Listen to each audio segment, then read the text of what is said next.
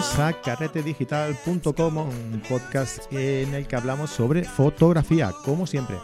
Y bueno, pues eh, hace unas semanas hablábamos con, con Fran Nieto, eh, pues eh, surgió la idea de hacer un sorteo en el que íbamos a, a sortear uno de sus libros a cambio de que nos enviarais un- una Hola, fotografía. ¿qué tal? Muy buenas a explicando la todos. Buenas historia de noches esa ahora mismo aquí Porque, donde estamos grabando. después de un tiempo, al ver esa fotografía, eh, os llevaba al momento de hacerla, ¿no? ¿Qué sentimientos os despertaba esa fotografía? Eh, han habido mucha gente que nos ha enviado su fotografía y su explicación sobre los sentimientos que le afloraban a la hora de, recordar sí. ¿no? ese momento. Y nada, ah, pues eh, hoy vamos a hacer este programa que hemos decidido hoy mismo hacerlo en directo y por eso pues estamos aquí en YouTube eh, eh, emitiendo este programa en directo delante de unos 25 espectadores a hora de ahora. Como decíamos, hoy vamos a hacer el sorteo del eh, libro de Fran Nieto y vamos a hablar, eh, vamos a explicar un poco las fotografías que nos han ido enviando. Antes de nada, pues voy a presentar a, a Fran Nieto, que está ahí en el, en el otro lado del, del hilo youtuberiano. Hola Fran, ¿qué tal estás? Hola, muy buenas. Hola a todos otra vez. Muy bien, oye, ¿qué tal estás? Pues estupendamente, aquí esperando para cenar, que ya empezó a hacer un poquito de hambre. Yo ya he que, cenado hace, hace dos horas he cenado yo. Horario infantil. Así ya no nos liamos tanto como habitualmente. Bueno, el- bueno. El hambre ya es el límite absoluto para poder disipar demasiadas ideas. Es- esa es la idea principal. Luego ya, de ahí a lo que duremos, ya veremos. bueno, bueno. Pues nada, Fran, eh, como comentábamos, ¿no? Vamos a comentar un poquito las fotografías. ¿Qué te ha parecido el, el nivel de las fotografías que nos han enviado? Bueno, más que el nivel, que es lo que menos contaba hoy, eh, el, el nivel de las historias, ¿no? Eh, los sentimientos que, que- que afloran en las, eh, las fotografías de, la- de las personas al, al acordarse a la hora de hacerlas, ¿no? Sí, el último programa que grabamos decíamos que una de las cosas importantes en la fotografía es pasárselo bien. Era uno de los tips más importantes. Lo dijimos casi al final de todo y te acuerdas que lo habíamos puesto en el número cero, que ya no había sitio Sí. donde ponerlo. Y realmente era lo que buscábamos. Gente que nos contara un poco la historia de por qué esa fotografía para él tenía una importancia alta. Y la verdad que algunas de las historias me han gustado mucho. Y las ya hemos estado hablando un poquito más o menos cuál nos gustaba más y llegando a algunos acuerdos. Y la verdad ha sido muy complicado de elegir. Hemos tenido que dejar fuera bastantes porque no cabrían en, en- en un espacio pues, un poco razonable, sobre todo cuando uno tiene hambre. Y, y si quieres, pues empezamos un poquito ya. Venga, Entramos. pues vamos a empezar. ¿Qué te parece si eh, empezamos con con Aaron Nadal? Pues Aaron Nadal. Nos explicaba, te voy a leer así un poquito, ¿vale? No, no lo vamos a leer todos porque si no, no acabamos ni mañana. Pero eh, leeré así un poco por encima, ¿vale? Antes de nada, tengo que daros la enhorabuena. He de admitir que las eh, descubrí la semana pasada, pero ya me he aficionado a escucharos. Muy bien, muchas gracias, Aaron. Eh, de hecho, ya me he escuchado todos los episodios de composición. Me apasiona esta temática y me encanta la explicación de Fran Nieto. Ah, ah, ah. Aquí os mando mi participación para el concurso. Esta foto, pese a no ser la más perfecta, es la que más significa para mí, que es lo que buscábamos. ¿no? Eh, la realicé el día 19 de marzo del 2018. Este día salí de casa después de haber presenciado una fuerte discusión entre mis padres y mi abuela que afectaba a mí directamente. Alterado, cogí la cámara y me adentré en el monte pese a que se avecinaba tormenta. Me sentí igual que estaba el día, feo, triste, gris y con ganas de llorar. Tras una, camina- eh, tras una hora caminando, divisé en la lejanía este árbol solitario, me sentí identificado, él como yo se veía obligado a presenciar una fuerte tormenta sin poder hacer nada, eh, para no verse salpicado. Pero pese a todo, eh, seguía erguido y fuerte. Ese mismo día por la tarde tuve que marcharme eh, de casa por motivos de trabajo. Esa semana no dormiría en mi cama ni estaría acompañado por mis padres, pero lo peor de todo era que dos días más tarde, el día 21, era, cumpleaños, era mi cumpleaños. No era la mejor forma de partir de la fuerte discusión y sin haber llegado a una reconciliación, ni mucho menos la mejor forma de cumplir años. ¿Vale? Dice también que se sintió muy solo ese día, eh, que habló con sus padres por teléfono y que se dijeron que todo se había calmado. Pero a mí lo que me gusta de esta historia es el símil que hace eh, mm, con su eh, sentimiento en ese momento con, la, con la imagen en sí, ¿no? Que ahora mientras vaya comentando un poco Fran, pues voy a intentar ponerosla por aquí, ¿vale? Para que la veáis también. sigue, yo ahora sí que lo voy a leer. Dice, yo necesitaba un abrazo, una conversación. Más tarde, revisé las fotografías que había hecho dos días atrás y me fijé en una de un árbol solitario. Me volví a sentir identificado, y eso me hizo sentir bien. Sonreí y decidí hacerme un regalo de cumpleaños improvisado. Bajé a la papelería más cercana y la imprimí. Ahora la tengo en un pequeño marco encima de la mesita, y cada vez que la miro me saca una sonrisa. Eh, es, muy bonito. Mm. Esta, esta sensación de que algo que has fotografiado tiene una segunda intención, más allá de los elementos que la componen, que esto es la primera fase de un fotógrafo es ve un árbol y ya está, es un árbol, un árbol, una tormenta y ya está. Pero llega un momento en el que nos damos cuenta de que las fotografías tienen una segunda, una tercera nivel de interpretación y es cuando empezamos a hablar de sentimientos. Intentamos a trasladar emociones, ahora que está tan de moda esto de las emociones en la fotografía, que parece que nunca antes había existido tal cosa, hmm. y, y es capaz de, de trasladar algo que ha vivido, algo que le queda por vivir, ¿no? Este, esta historia me, gusta mucho. Me gusta mucho. Así que gracias, Aarón. Muchísimas gracias por hacernos partícipe, además de algo que realmente es algo muy propio, muy, muy de uno mismo, muy interior, muy. una historia triste además, que normalmente tendemos a contar cosas así con muchas alegrías, que me lo pasé, pero estas cosas más profundas pues exigen una mayor sensibilidad. Muchas gracias por, por compartirla con todos nosotros. Pues sí, la verdad es que es una... Eh, perdona, eh, es que estoy yo aquí buscando la fotografía para poder enseñarla y ya la tengo por aquí. Eh, es, es, una historia, como tú bien dices, que me ha sorprendido a la hora de, explicarlo, ¿no? Porque a lo mejor a la gente este, este, tipo de cosas tan íntimas le cuesta un poco mm, compartirlas, ¿no? pero bueno, pues lo que dice Frank, que muchas gracias por, por compartir la historia y voy a intentar enseñarosla por aquí, ¿vale? Eh, Frank, ¿qué te parece si vas comentando tú la, siguiente? Vale, pues la siguiente nos la envía Ángeles. Dice que es aficionada en estado de aprendizaje. Les escucho cada día. Me parecen interesantísimos vuestros audios. Casi nada, ¿eh? No... Todos los días, ¿eh? y dice que nos envió una foto que se titula El acecho, que la veremos dentro de un ratito y nos comenta que la foto la sacó estando de turismo rural y como siempre me llama el meterme por veredas y caminos recónditos y siempre me encuentro gatos. Es muy difícil fotografiarlos, la verdad yo tuve una gatita durante muchos años y es que son sumamente imprevisibles. Pero me encanta. Perdona, Fran, ¿eh? que te corte. Sí. Mira, ahora estamos viendo la, imagen, creo que estamos viendo por aquí por... Sí, la estamos viendo, sí. Por la imagen, ¿vale? De, de Aaron. Todavía no, porque en directo no se ve, pero ya... Sí, exacto. Va con unos 15 segundos de, retardo, o sea que ahora la estarán viendo. Perfecto, pues venga, seguimos. Voy buscando la otra mientras tanto. Vale, perfecto. Decía que es muy difícil fotografiarlos, pero me encanta. Igual, esta no tiene nada especial, pero tiene algo que me cautiva, y no sé qué es.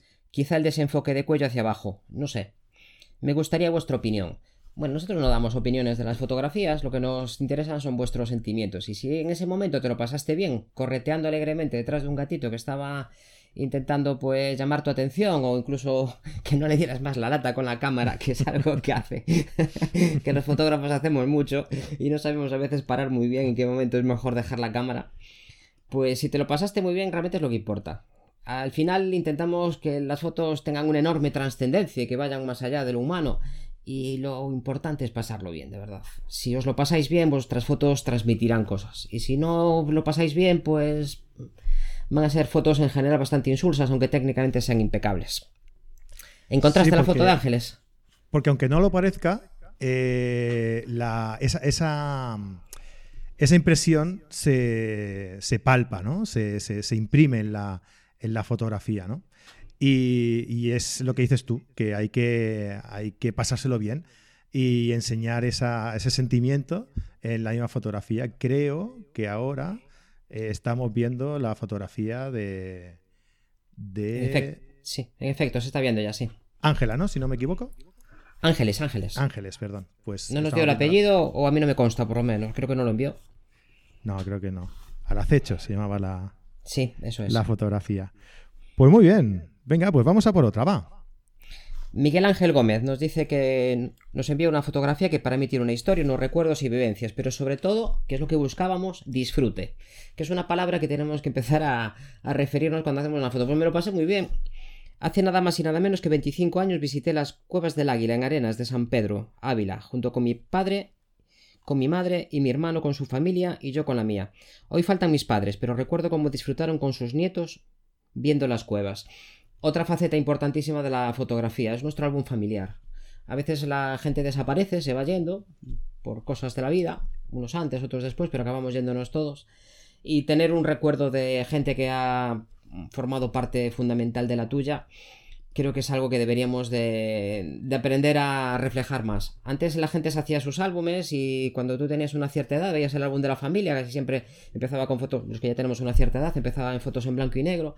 Y hoy en día creo que el álbum de familia de casi todo el mundo es el frigorífico. Se van colgando allí fotos, casi no imprimimos nada y casi nunca tenemos tiempo a hacer un álbum que más o menos identifique pues un viaje importante para ti o un evento muy y sobre todo familiares. Yo hay muchos familiares que se han ido y que no, nunca les hice fotografías. A mí no, nunca me gustó fotografiar gente y es algo de lo que me arrepiento, la verdad. Hmm. Y dice también que hace una semana visité por segunda vez las cuevas junto con mi mujer. Apenas la recordaba. La grandeza de la naturaleza y sobre todo lo impresionante a tus ojos. La visita dura de 30 a 45 minutos y se llevó sus cámaras colgadas al cuello. Disparó como un cosaco. Quería traerme a casa la belleza y los miles de años de las cuevas. Esto es otro, otra faceta también interesante para los fotógrafos, que a veces queremos quitarnos todo, todo, todo, todo, todo, todo, todo, y eso es imposible. Hay que intentar ver cuál es la esencia que refleja lo que es la sensación que estás viviendo en ese momento, pararse, pararse, bloquearse y decir qué es lo que estoy sintiendo y qué parte de la cueva es la que mejor refleja lo que yo estoy viviendo. Y a veces pues una sola fotografía es capaz de reflejar todo eso. Y llevamos miles y miles, intentamos que no se pierda nada por el camino, que no haya ningún resquicio que se pueda olvidar de la memoria y nos olvidamos de verla directamente, nos olvidamos de, vivir la experiencia en tiempo real, sin ser a través del visor de una cámara. Dice, creo que conseguí traerme algo, como muestra os envío esta panorámica a mano alzada, que estimo no quedó tan mal. Pues si te lo pasaste bien, estupendo. Nos dice que sigamos así, que os sigue desde hace siempre, perdón, desde hace tiempo. Muy bien, pues muchas gracias. Dice que, eh, también tiene, dice que también tiene mis libros y si gana esta sería para la Asociación Cultural Fotográfica perdón, Peñarandina. Ah, mira qué bien. Sí. Peñaranda de Bracamonde, en Salamanca. Pues mira, qué generoso. Ya no pide para él, ya pide para los demás. Ah, está muy bien. Está una cosa muy bonita por tu parte. Un abrazo para todos los que nos escuchen desde, esta asociación. Un abrazo igualmente. Eh, creo que se ha estado viendo la, imagen, ¿vale? Sí. vale, pues ahora te pongo a ti. Bueno, eh, pues eh, vamos con la siguiente, que sería Gastón Roach, o Rouge, no, sería, no sé cómo se, se pronunciaría. Antes que nada, buenas tardes. Mientras elijo una foto para compartir y de fondo estoy escuchando por primera vez un podcast de ustedes. Mira, mucha gente que empieza a escucharnos mientras nos escribe. ¿eh? Eh, les quería contar que se me hizo muy difícil decidirme por una en especial. En este caso, la hice por lo que eh, me sucedió el momento de hacerla. como ya he dicho, mi selección de esta fotografía es por lo vivido en ese momento. La fotografía la hice en una ciudad llamada Miramar, de la provincia de Córdoba, Argentina. Era la segunda vez que visitaba aquel lugar, ya que de mi ciudad queda a unos 400 kilómetros aproximadamente. Sí, porque para volver luego allí Ah, tenemos un grupo de fotógrafos aficionados y otros profesionales, pero que siempre nos organizamos para visitar eh, y que los viajes sean más de amigos que de fotógrafos. Eh, este marco social es vital para mis fotografías de viaje, ya que la gente con la que hago debe estar en sintonía de ideas, concepto y desarrollo fotográfico. Eh, para esta salida fuimos cuatro fotógrafos, Matías, Hugo, Adrián y yo, de naturaleza, en búsqueda de avistar flamencos australianos como objetivo principal, pero en realidad encontramos mucho más. Y no me refiero eh, a los avistajes, sino a la experiencia humana.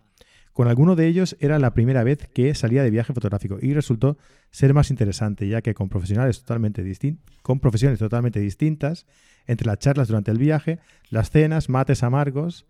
Mates amargos se lo llevan a todos sitios, ¿eh? Estos argentinos, los mates.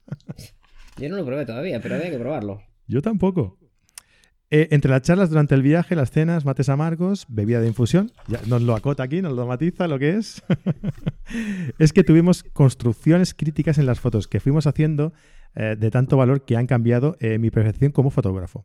No quiero extenderme mucho más. voy a lo concreto que es la foto y la experiencia. En esta foto hice el último día de viaje. Decidimos quedarnos a disfrutar del atardecer sacrificando que sabíamos que llegaríamos muy tarde a nuestros hogares. Cinco horas de viaje de regreso. Pero no queríamos irnos sin ese atardecer. Luego de días con fotos más bien sencillas a un par de aves y escasa experiencia con atardeceres en esa localidad, mis compañeros salieron todos con lentes gran angular y deseosos de ir en búsqueda de sus ideas, eh, que ya veníamos hablando.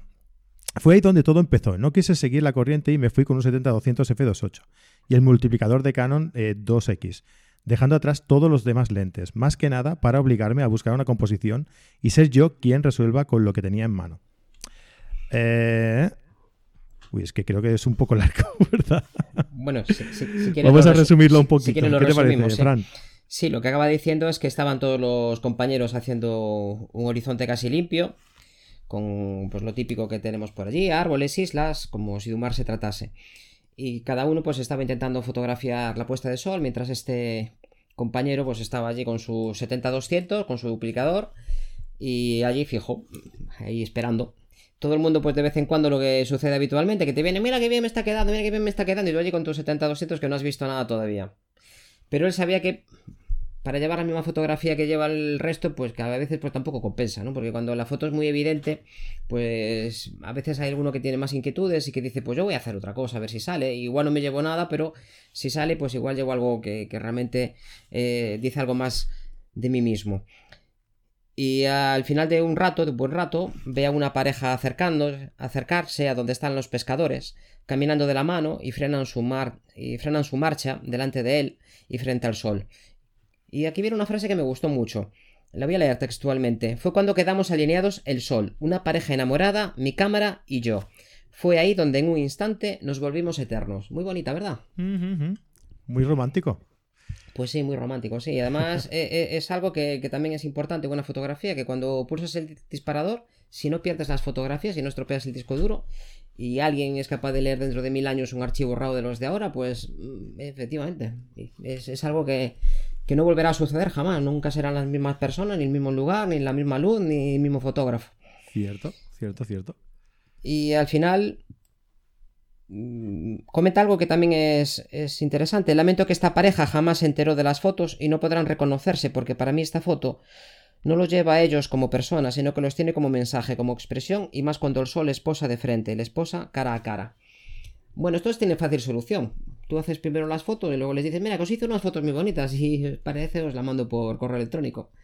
Y así, así se cierra el círculo de una fotografía. El sujeto, el fotógrafo, el mensaje y falta un eslabón y es que el primer elemento acabe con el último. Pues la mandas por correo electrónico y seguramente pues tenga un recuerdo muy bonito claro. de, una, de un día que igual también era igual de especial que para el fotógrafo. Igual pues imagínate ya para rizar el rizo pues que fuera el día que decidieron casarse o que fuera una noticia de que iban a tener un futuro hijo, una cosa así, no lo sabemos. Imagínate y ahora no lo sabremos jamás. Y ellos no tienen fotografía de ese momento, no tienen una foto para su álbum familiar y van a tener que poner una foto malísima de un selfie allí malamente cuando hay un fotón, cuando hay un fotón que alguien les ha hecho por sorpresa. Una no lo sabemos, ni lo sabremos nada más. a mí me gustan los cuentos con finales felices de siempre. Los de Disney.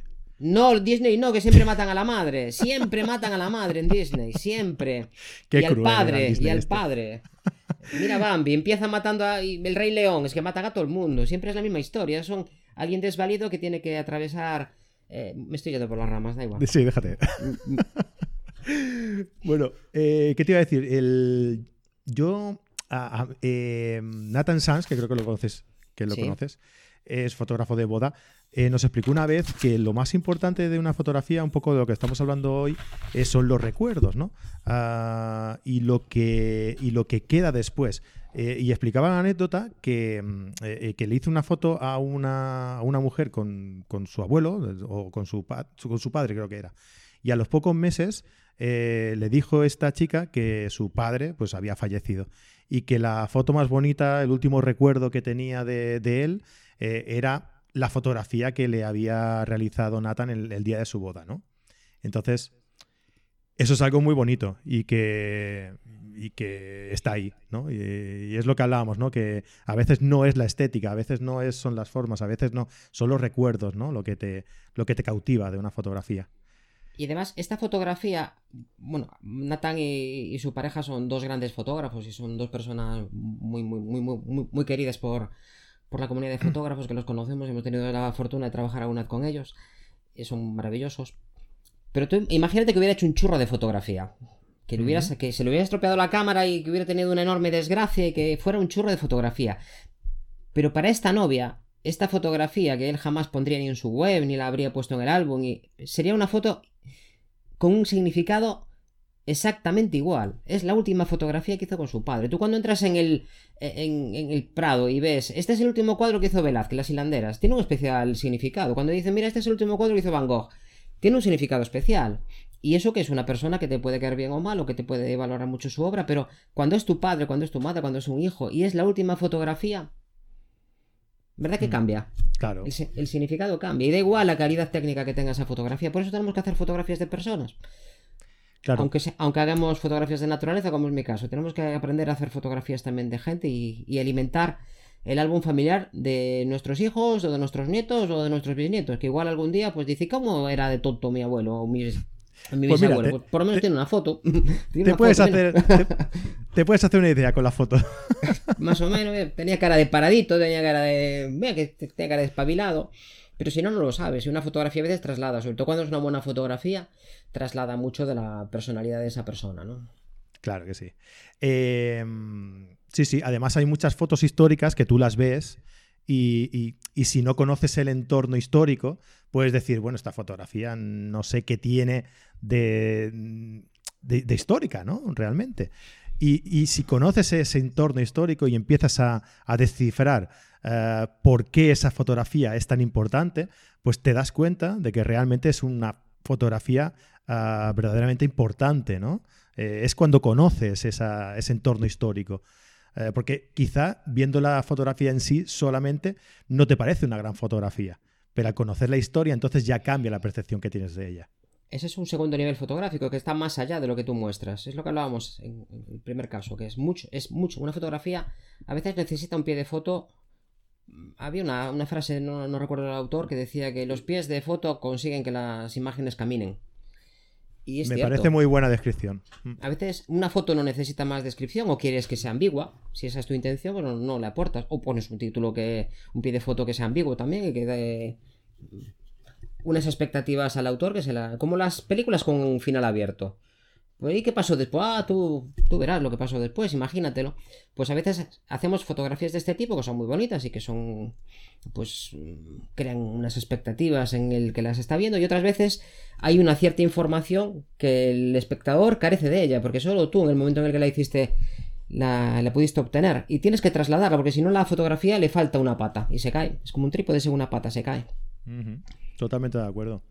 Pues venga, vamos con el, con el siguiente, venga. Eh, Juan Arán. Uh, hola Fran, mi nombre es Juan, soy fotógrafo eh, eh, argentino. Dime. Este lo leo yo, que me gustó mucho. Ah, pues venga, dale, yo voy poniendo la foto, venga. Mira, eh, dice que es fotógrafo argentino viviendo en Madrid hace un año. Escucho su podcast hace un mes y me escuché todos los capítulos de Frank Nieto. Mira tú, ¿eh? Me resulta increíble el conocimiento que tiene de todo tipo y cómo se va por las ramas en cualquier momento. Esto de que me voy por las ramas me llegó al alma, ¿eh? Pero yo, ¿cuándo? ¿Pero cuándo hago yo eso, por Dios?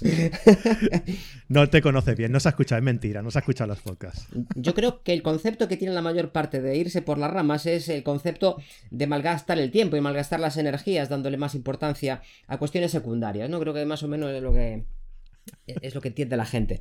Sí, vístelo como quieras. Pero date cuenta que son las ramas las que dan el fruto y son las ramas las que consiguen con su porte que el tronco sea cada vez más grueso. Al final lo importante, una vez que ya tienes un tronco ciertamente ya consolidado, lo que necesitamos los fotógrafos es ir de rama en rama adquiriendo conocimientos que no tengan a veces absolutamente nada que ver con la fotografía, para conseguir que el tronco cada vez se consolide más. Y cuanto más se consolida el tronco y más pesadas son las ramas, más profundas tienen que ser las raíces. Y eso es una retroalimentación. Por eso me gustó mucho esta frase de, que me voy por las ramas. Todo, Dime. Todo esto que estás diciendo es, es muy metafísico. O sea, fíjate, has explicado cómo irte por las ramas yéndote por las ramas. me parece algo extraordinario. Bueno, a lo que íbamos, a lo que íbamos. La foto que, Ya me, que ya me estoy yendo por las ramas. La foto que comparto hoy la hice en el País Vasco, con destino al pueblo donde nació mi bisabuelo. En mi primer viaje dentro de España al mes de haber llegado. Esta foto es de mis preferidas de ese viaje por la composición. Y eh, otra parte importante también, la, memoria histórica. conocer algo donde han estado otras personas. No sé si recuerdas el viaje que había hecho eh, Manuel Fraga a Cuba, que había sido muy criticado en aquel momento y lo recibió Fidel Castro, que al final, pues como los dos tienen, bueno, no sé si sabes que el abuelo de, eh, de Manuel estuvo en, Cuba, emigrado, estuvo allí, y Manuel Fraga vivió de pequeñito unos años en Cuba, no sé si cinco, seis o siete años. Su primera infancia la, la conserva de allá. Y Fidel Castro, pues hicieron allí, pues, buenas migas, parece ser, llegaron a un entendimiento como personas, más allá de sus ideas políticas que no podían estar más separadas, yo creo, pero fueron capaces de entender que hay ciertas cosas que los unían, un pasado. Y a raíz de esto, Fidel decidió hacernos una visita en nuestra, yo soy gallego, en nuestra comunidad autónoma, y se vino a visitar el pueblo del que habían emigrado sus abuelos. Y es, es la misma, es la misma historia que nos está contando eh, Juan, que, la necesidad de conocer cómo era donde vivían tus padres. El, entorno, antes hablábamos de la importancia de fotografiar a las personas, y es que el entorno físico donde vivimos, el entorno cultural donde vivimos, también forma parte de nuestra, de, nuestra idiosincrasia. Y tú imagínate ahora que los abuelos de, de, don Fidel Castro pues hubieran llevado a la isla pues una fotografía la típica que se hacía por aquí de, pues, era un lugar muy pequeñito, eran cuatro o cinco casas, se hubiera llevado allí, pues una foto de una comunión, donde se viera el entorno. Pues Fidel no necesitaría venir a Galicia a, tener este conocimiento, ya la fotografía se lo habría aportado, es un documento. Y la fotografía como documento también es una cosa que tenemos que explotar más. Nos dedicamos a lo que nos dediquemos, hagamos social, hagamos naturaleza, hagamos fotoperiodista, hagamos calle, lo que sea, pero deberíamos de, de acordarnos de retratar nuestro entorno. En donde vivo yo cambió muchísimo en los años que llevo viviendo aquí. Antes era un entorno semirural donde la gente iba por la calle con su cerdita que la preñara el semental aquí un poco más arriba. Y ahora pues vivimos al lado del centro de salud y vivimos al lado del ayuntamiento. Creció muchísimo. Y yo pues tampoco tengo muchas fotos de, cómo era esto antes, cuando la gente ponía las patatas a secar en el medio de la acera. Mm. Y la verdad que le aconsejo a todos los que todavía tengan esa oportunidad de que fotografíen su entorno porque cambia. No nos damos cuenta, pero un buen día dices, ¿cómo cambió esto? Si ya lo habéis notado, pues ya es tarde, pero para los que están empezando, creo que los que sean más jóvenes, es una buena idea que hagan este ejercicio de fijar en la memoria colectiva lo que va sucediendo. Nos pasa cuando fotografiamos, cuando necesitamos fotografías antiguas. Hace una temporada estuve haciendo una exposición sobre la construcción naval aquí en Ferrol y el centenario de una escuela de aprendices y había muchísimas fotografías, conseguimos mucha foto antigua que me tocó restaurar, muchas horas de restauración, pero que cuando las enseñabas a la gente, lo primero que intentaba era, eh, ¿y esto dónde es? Eh, no, esto es la calle real, la esquina. Ah, sí, esta es la casa. Ese interés que demuestra el pasado, eh, deberíamos de intentar perpetuarlo, porque si los que están aquí dentro de otros 100 años no tienen fotos nuestras, ¿a dónde vamos? Además nunca, es que... Nunca se han hecho tantas fotos como ahora y nunca hay tan pocos documentos históricos como ahora, yo creo. Cierto. Además es que como estamos buscando siempre la, eh, la foto, la fotografía diferente, la fotografía original, la, la, distinta de los demás, ¿no? Pues nos olvidamos un poco de, lo cotidiano. Y, es lo que dices tú. Eh, dentro de unos años, lo cotidiano será lo extraordinario. Y, o sea, lo, cotidiano de hoy será lo extraordinario de mañana. Y, no habrán fotografías de lo cotidiano, ¿no? Bueno, hay mucho tipo de fotografía y mucha gente que lo hace, ¿no? Entonces no creo que se pierda nunca, pero sí que es verdad que en, forma de forma general sí que igual un poco se está perdiendo. Pues sí, yo creo que sí. Bien, bueno, pues vamos con la siguiente, va. fotografía Laura Raya, que creo que está por aquí, por el, por el directo. Ah, pues bienvenida. Bien hallada. ¿sabes cuando eh, has deseado mucho poder fotografiar algo y cuando llega la oportunidad te parece tan bonito? Espera, perdona, que voy a poner la fotografía aquí para que se vea. Eh, ¿Te parece tan bonito que se te olvida y llevas la y eh, se te olvida que llevas la cámara en la mano? Pues eso me pasó al fotografiar esta preciosa Greta Otto, eh, o vulgarmente conocida como mariposa de cristal. Fotografiar a las mariposas y a la naturaleza en su formato más pequeño me apasiona. Es mi excusa perfecta para descubrir más sobre lo que nos rodea. La rutina y las prisas de cada día a menudo hacen que pasen muchas cosas desapercibidas a nuestros ojos. Y sin embargo, ahí están, pequeñas obras de arte de ingeniería biológica. Cuando por fin pude fotografiar esta especie, me pasé más rato observándola eh, que fotografiando. Y es que, aún en persona, me parece digna de un cuento de ciencia ficción. La naturaleza ya ha inventado todo. Solo está esperando a que la descubramos y mediante eh, mi fotografía intento divulgar la ciencia y el valor que tiene la naturaleza. Por ello, cada vez que fotografío una especie nueva, me gusta leer sobre ella y siempre aprendo algo nuevo y puedo enseñar mucho más. Eh, mi profesión como bióloga me ha hecho sensibilizarme mucho con la naturaleza, aunque desde pequeña me he sentido parte de ella. Esta Greta Auto me lo puso fácil, reconozco que es una de las mariposas más fotogénicas y tranquilas con la que me he cruzado. Espero que os guste la foto y transmitiros una parte de lo que para mí significa la fotografía de naturaleza. Eh, pues que nos da las gracias y que, bueno, que, quiere ganar el libro. vale, eh, esto que comenta al principio del mensaje Laura eh, es cierto y yo muchas veces también lo, he intentado aconsejar, ¿no?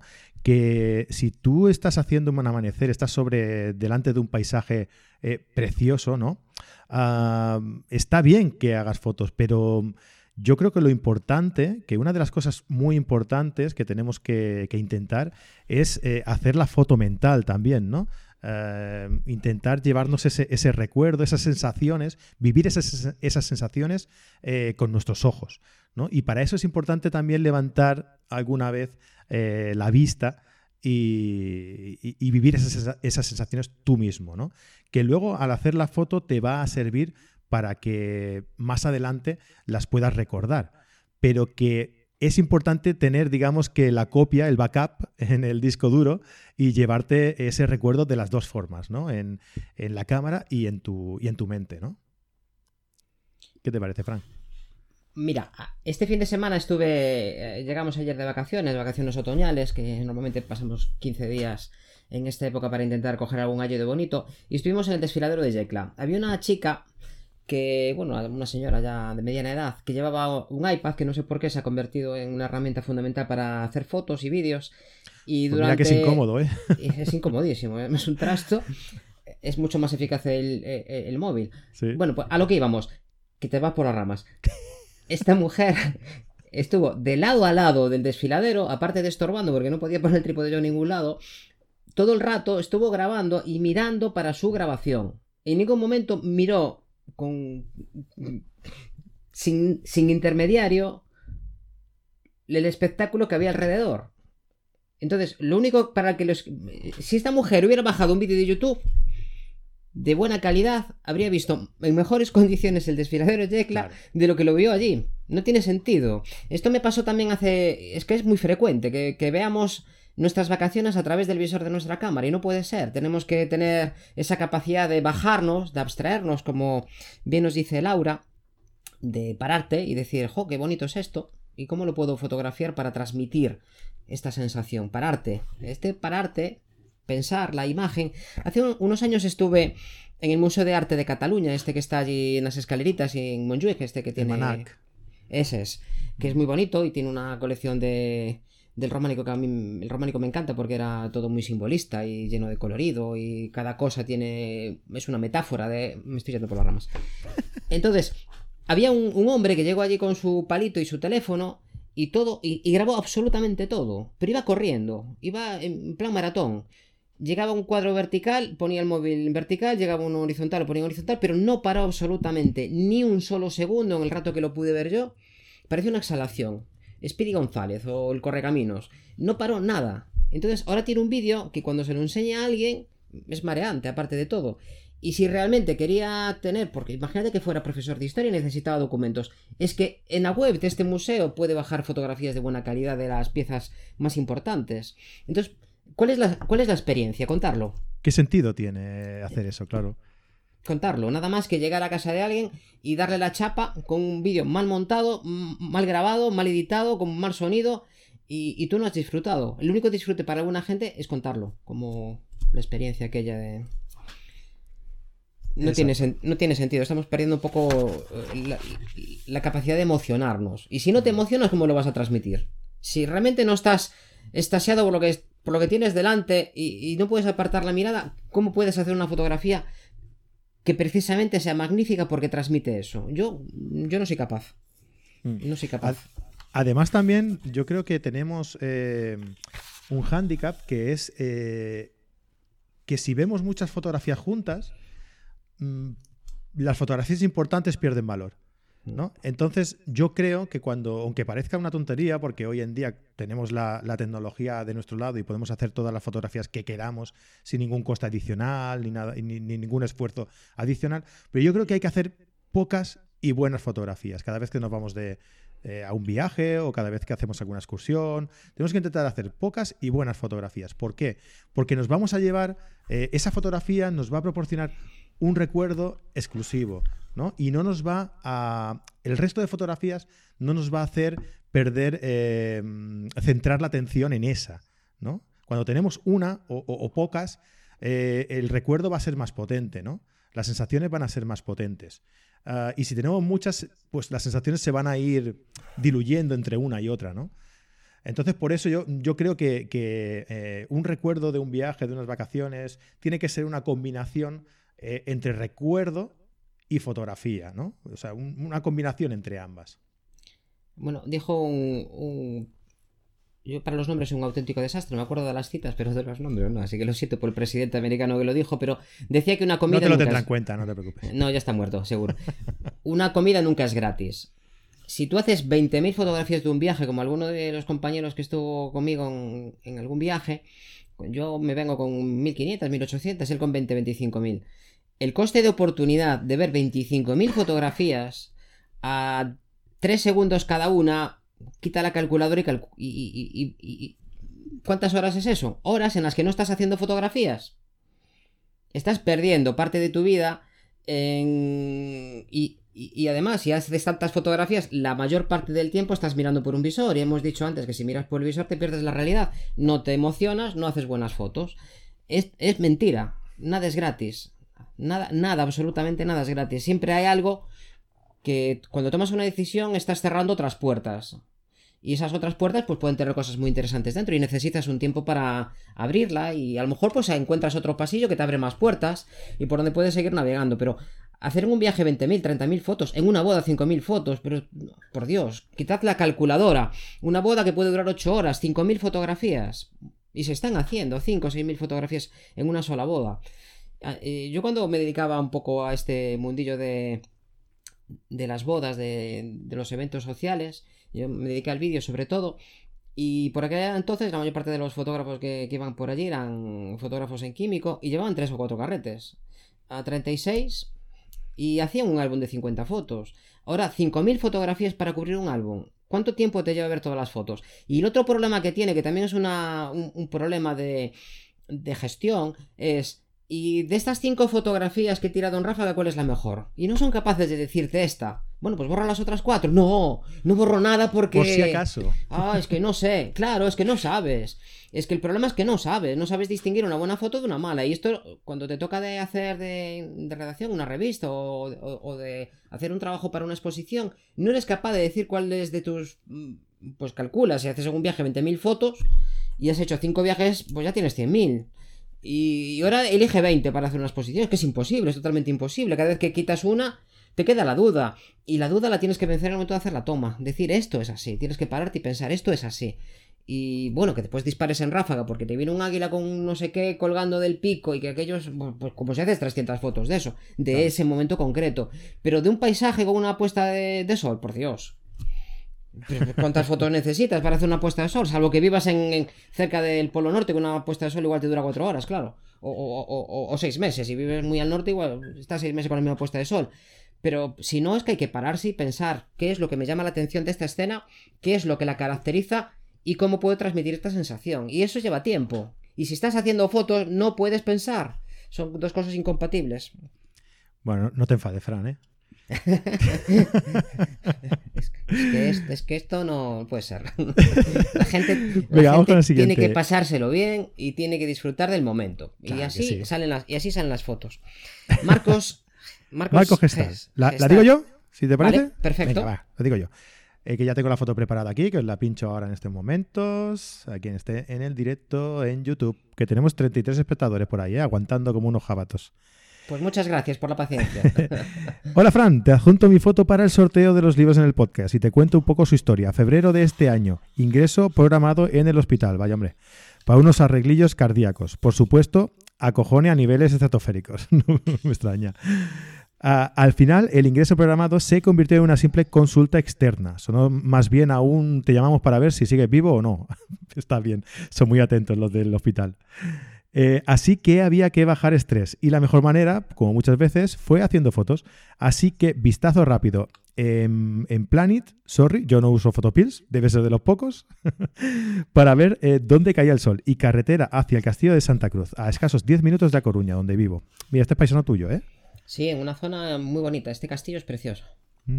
Además, esta vez con premio extra incluido. Se vino conmigo mi hija pequeña, 7 años, a hacer fotos. Mira qué chulo. Eh, la foto es una exposición de 3 minutos. No llevaba en mente hacer una exposición tan larga, pero ante la duda, ante las dudas constantes de cómo enfoco, yo también quiero poner un cristal de esos aquí, poner, poner filtro ND, el filtro se mueve. Eh, fue la única alternativa a poder hacer la foto y atender a mi hija cosa que no es fácil. Eh, te mando también su foto que luego eh, procesamos juntos, básicamente recorte y enderezado. Pero el mérito es suyo, sobre todo teniendo en cuenta que está hecha por el hueco de la barandilla de la que da a la playa, porque por altura no llegaba a ver la cámara si subíamos el trípode.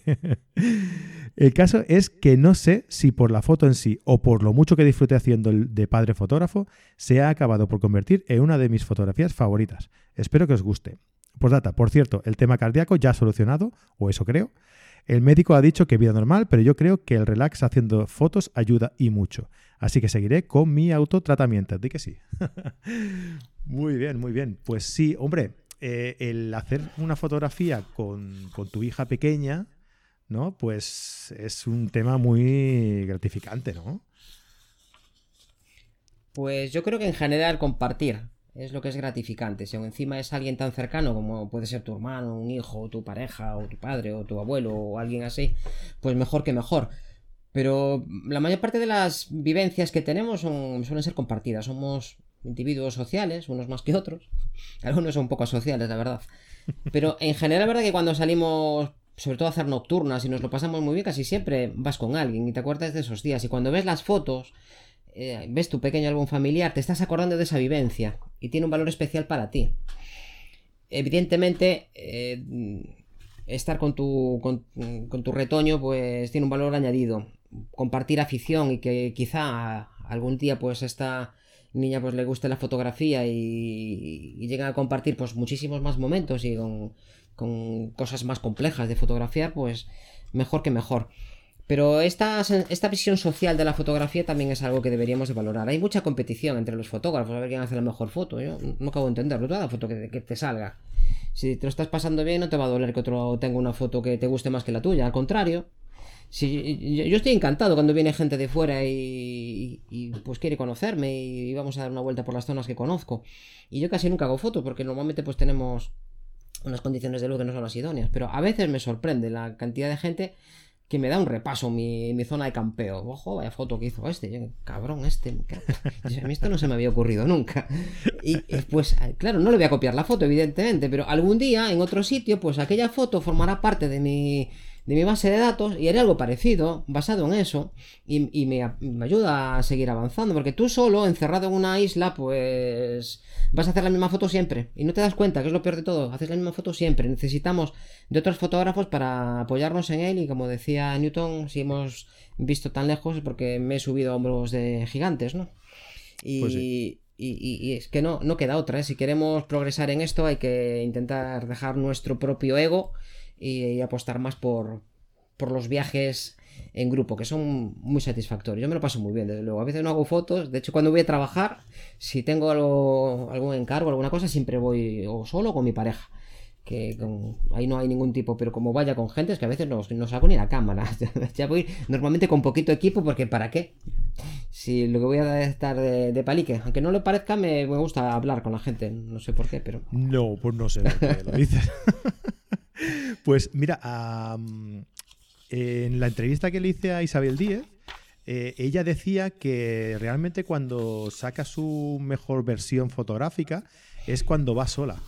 Y, yo creo que en ese sentido mm, eh, le doy la razón. Yo, estoy de acuerdo con ella.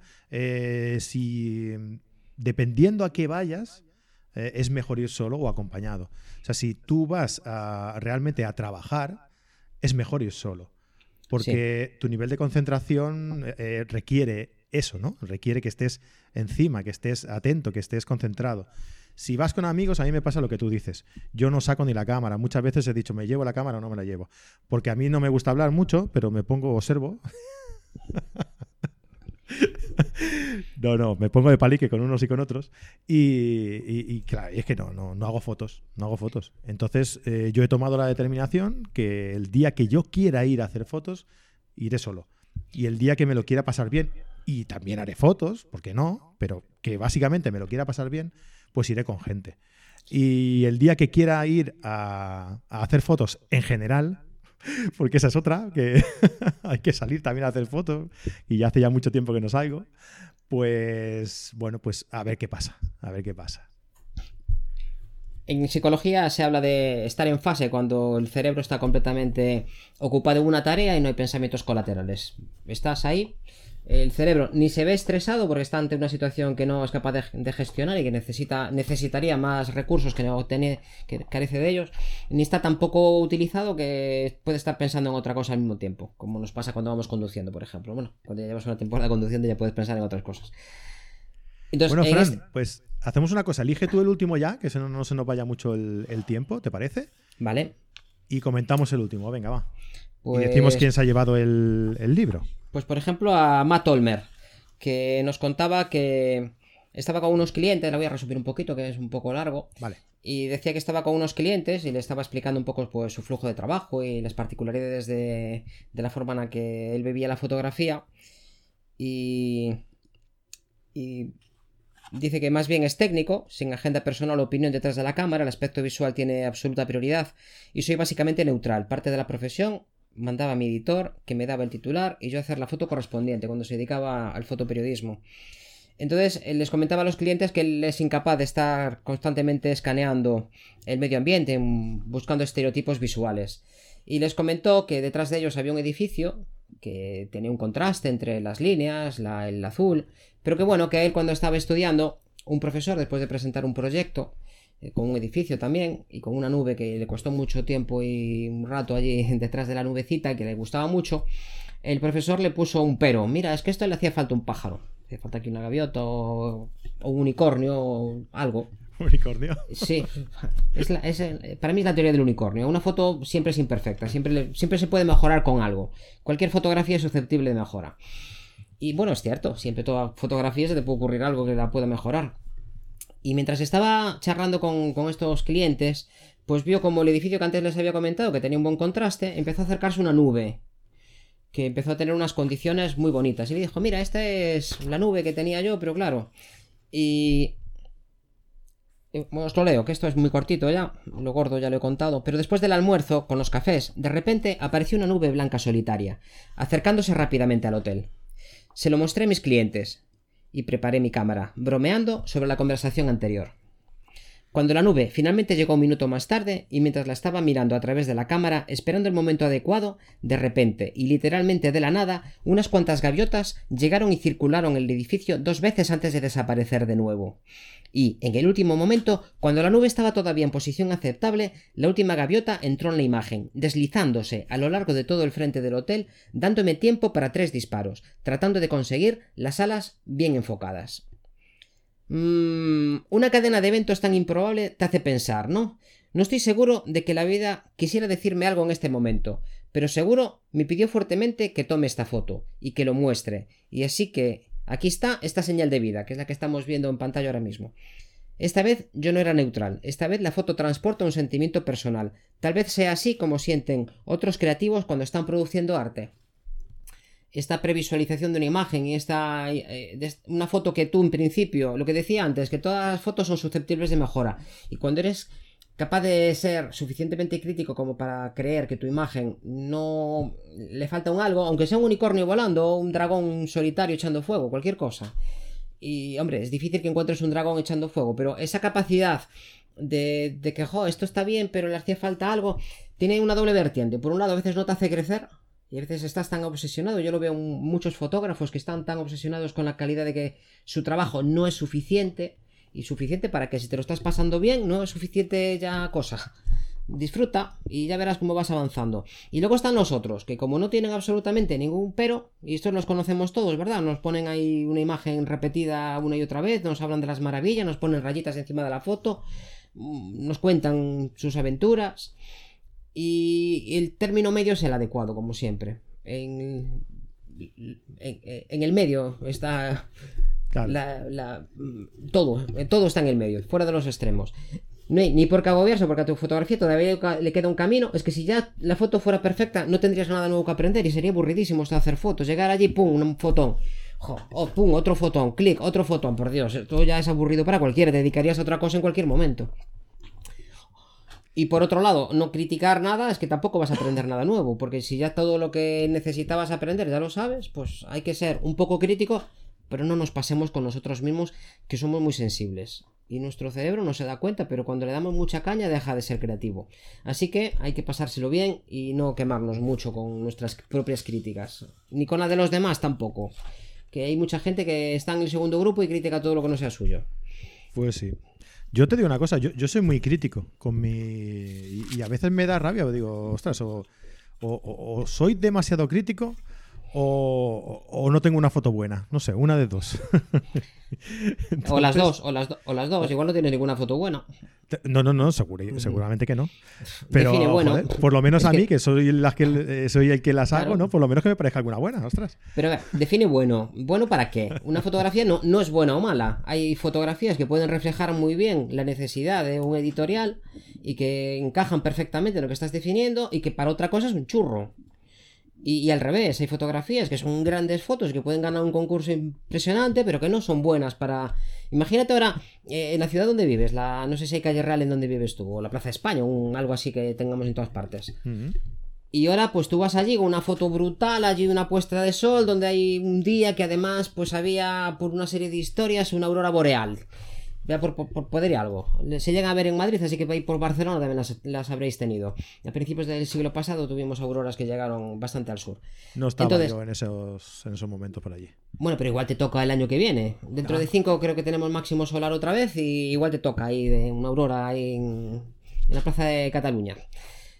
Y, y esa, pues, imagínate la cantidad de, y además solo estabas tú ese momento para hacer la foto, no había otros 8 millones de, catalanes allí para hacer la foto. Solo estabas tú, aparecido durante 3 segundos, un fenómeno súper raro, pero tú tienes la foto. Y, ganarás un montón de concursos de periodismo, un montón de cosas. Pero imagínate que quieres mostrar eh, la salida del colegio en la plaza, si hay un colegio allí en la esquina, o, o la FNAC, que te la tenéis allí también cerca de la Plaza de Cataluña pues no vale, es que no vale, es un fotón del copón, pero no vale para reflejar la cotidianidad de, una escena, no, no sirve. Y al revés, si tú quieres una foto de portada, pues una foto de, unos niños jugando en el trampolín sin más, pues igual tampoco sirve. Entonces, definir lo que es una fotografía buena depende del contexto. Y el contexto de un fotógrafo va cambiando a lo largo de su vida. Fotos que para ti no significaban nada hace un tiempo, pues ahora las ves con otros ojos. Y fotos que ahora te parece que son muy buenas, dentro de otros cinco años, pues la verás, bueno, pues sí, pero le falta un unicornio.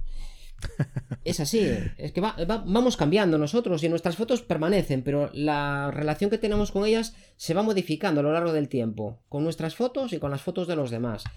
Entonces es, es un feedback, entonces definir una foto como buena o como mala es que carece de sentido. Si, si para ti te, ha gustado y te transmite algo, guárdala. Y si no te transmite nada y tienes una foto que te transmite algo mejor, ya está. Y si vives de esto y la foto es buena para lo que te han pedido, pues ya está. Pues ya tienes suficiente, claro que sí. Ya, está. Es lo que buscabas, no necesitas más, pero esa no será una foto ni buena ni mala, es una foto válida para este fin. Y es mm. una foto válida para hacértelo pasar bien. ¿Por qué le dedicaste un ratito a darle al botón en aquel momento? Porque para ti en ese momento era algo importante, era algo que sí valía la pena. Perder unos minutos o, unas horas o, incluso unos días en hacer una foto, porque a veces hay fotos que son muy complicadas y que tienes que darle muchas vueltas a la cabeza, o incluso hay fotos que llevan, hombre, no la realización, el clic evidentemente no lleva tanto tiempo, pero la planificación y el viaje y todo esto a veces lleva muchísimo tiempo y consume muchos recursos de tu vida. Un viaje que estás soñando durante mucho tiempo y llegas allí. El otro día, eh, que decía que estaba en Yecla, estuve en Santo Domingo de Silos, que yo me lo, me lo estudié, pues cuando hablamos de historia del arte es una cosa que a mí me, me gusta. Y tenía ganas de ver el puñetero ciprés del monasterio de Silos, que tiene este poema que me gusta también mucho, de Gerardo Diego. Y cuando estuve allí, pues la mierda de luz que teníamos era espectacular. Y aún encima, cuando me pongo a hacer fotos, pues me dice allí un señor muy amablemente, pero con seriedad, que no puedo usar trípode.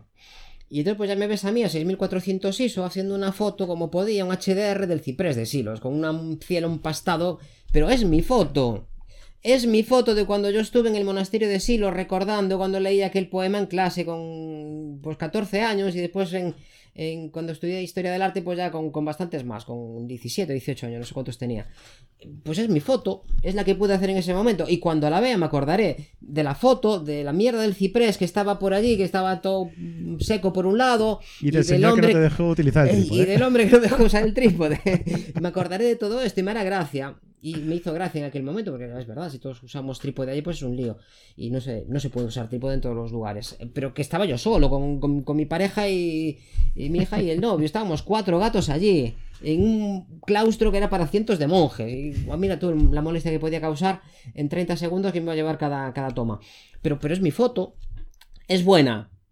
Para mí sí es comparable con otras fotos que he hecho con una luz muy bonita y que han, pues está, pues no, no es comparable estéticamente con otras fotos, pero es mi foto, pues como le pasaba a la mayor parte de las personas que han hablado hoy, que es su foto y la foto será para otras personas pues mejor o peor, más bonito, más fea, pero hablar de una foto que sea buena o mala mm, es meterse en unas profundidades o unas alturas que no aportan nada, nos cortan mucho las alas a la hora de volar. Pues sí, bueno, pues entonces, después de todo, toda esta reprimenda, rectifico y, digo que, bueno, que mis fotos no están mal. Claro que, claro que no. Si te, hacen feliz, que, si te hacen feliz, ya está. No, no tienes que pedir más. Y, Muy mañana, y mañana las verás de otra manera. Sí, hombre, claro que sí.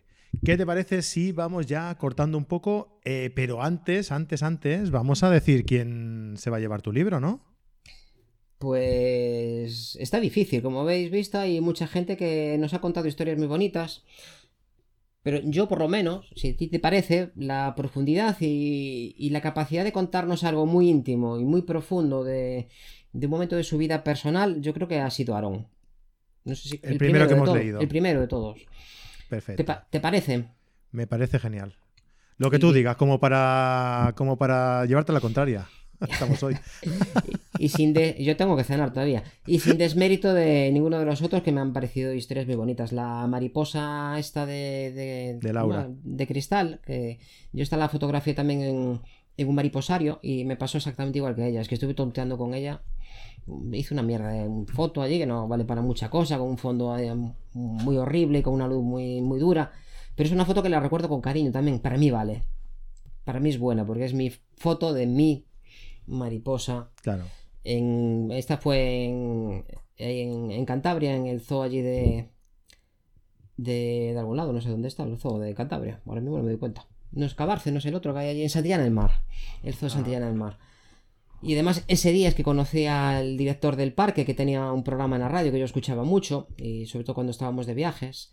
Pardo de Santayana se llama, y para mí es un personajillo, y lo conozco, y, ese día pues lo conocí, y además, y entonces cuando veo a la mariposa me acuerdo del hombre, porque estaba hablando con él mientras estaba haciendo las fotos, va todo junto, y para mí es una gran foto, que podría estar perfectamente en la nevera de, casa, algún día tengo que hacer un álbum de eso, porque esto de hablar está muy bien, pero al final no, me tengo que pedir un álbum de estos de sal y, y probar a... A poner en la práctica lo que estamos predicando. De eso, de eso hablaremos dentro de poco. hablaremos dentro de poquito de eso, de, los álbumes, de, cómo, de cómo imprimir nuestras fotografías para que reflejen la, realmente los colores que, queremos, ¿no? O que tienen realmente las, las fotografías que hacemos. Pues nada, oye, Fran, ¿qué te ha parecido esta experiencia del directo? A mí me ha gustado. Yo soy. Normalmente cuando hago mis podcasts me cuesta muchísimo porque repito 40 veces. Y esto de enfrentarme a no poder repetir, porque ya está. ya está. Pues yo lo. Me ha gustado. Sí, está bien. Lo que, lo que pasa es que como. Como mm, queremos respetar un poquito el, criterio del, podcast, ¿no? El, eh, no hemos podido tampoco referirnos mucho a todos los comentarios que han ido haciendo la gente que, que está en directo que han ido aguantando en torno entre los 30 y 35 personas. ahí en directo, que está, está muy bien, la verdad es que está muy bien. Campeones, campeones, muchas gracias. pues nada, pues oye, que muchísimas gracias a todos los que habéis estado en directo, muchísimas gracias a todos los que nos habéis enviado estas fotografías, todas las fotografías que nos habéis enviado. Eh, iba a decir que son muy buenas, pero no lo voy a decir. no voy a ser que Fran se nos enfade. Eh, pero que. Si, nos las han mandado, es que porque, es porque para ellos significan algo muy profundo y eso tiene un valor insustituible. Cuando fue los grandes terremotos y cuando fue el maremoto de Japón y todo esto, la gente volvía a sus hogares a buscar sus fotos.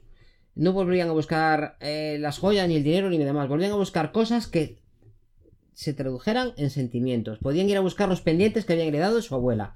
Pero sobre todo buscaban fotos, documentos de sus antepasados. Claro, lo que comentábamos un poco de Nathan, ¿no? Lo que nos comentaba Nathan, que sí.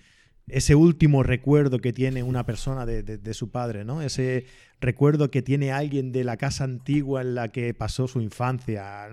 Cosas así que aunque no sean una buena foto, aunque no vaya a ganar un premio eh, importante internacional, que para uno es una, fotografía que representa muchísimo y que es muy importante. Pues eso, todas las fotos que nos han enviado la gente que hoy ha participado con nosotros en este eh, podcast, en ese sentido, son buenísimas. Luego ya estéticamente o no, pues ya podríamos entrar a valorar unas u otras, pero en ese sentido son todas buenísimas. Y lo único que he echado de menos es un unicornio en una esquinita del fotograma. El resto perfecto todo. Yo, yo sabes que he echado de menos hoy. Dime. Que no has hablado de los neandertales. Ah, pues pudimos, ¿eh? En algún momento cuando estuve ahí hablando de Santillana del Mar, están allí al lado. Las cuevas aquellas no está muy claro si fueron sapiens o neandertales, cada vez está menos claro. Bueno, pues lo dejaremos para, lo dejaremos para el próximo. Si, si, te parece a los que estén escuchando o vayan a escuchar el podcast si les interesa y así lo demuestran en sus comentarios si les parece que hacer este tipo de, podcast puede ser interesante desde el punto de vista del, del camino fotográfico, digámoslo así, pues podemos intentar volver a hacer otro. Si nos vuelven a mandar fotografías, podemos hacer esto. Pues sí, mira. Alguna vez en cuando. Lanzamos desde aquí el reto. Eh, todo aquel que vamos a seguir con, con, la misma historia, todo aquel que nos envíe sus fotografías eh, expresándonos en un texto si es posible, lo más resumido posible, para que podamos leer todos los, todos los, mm, los, que podamos, ¿no? si queréis que volvamos a repetir esta experiencia, pues nada, mm, nos lo decís, nos enviáis fotos a fran.carretedigital.com y, y nosotros lo vamos a repetir, estamos encantados. A mí me, eso del directo, la verdad es que me ha enganchado y me, me gusta mucho, no, me importa. Y a Fran se le ve muy suelto también esto, o sea que. bueno, Fran, venga, vamos a dejarlo ya que si no se nos va, se nos va la, a la hora el, programa. Que, oye, eh, muchísimas gracias por, por, estar aquí, por prestarte a este experimento, que yo creo que ha salido bastante bien. Y nos vemos en, la, en el próximo podcast.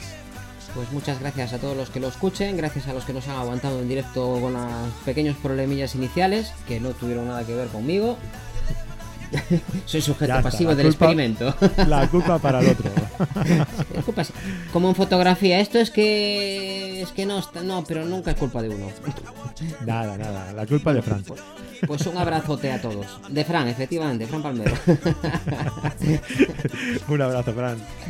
Venga, un abrazo a todos y a todas. Lo dicho, a todos los que estáis ahí eh, siguiéndonos el directo, a todos los que nos vais a escuchar en audio eh, cuando publiquemos el podcast, Muchísimas gracias por estar ahí, muchísimas gracias por vuestros comentarios, por vuestras fotos y nos vemos en la próxima. Hasta luego, adiós.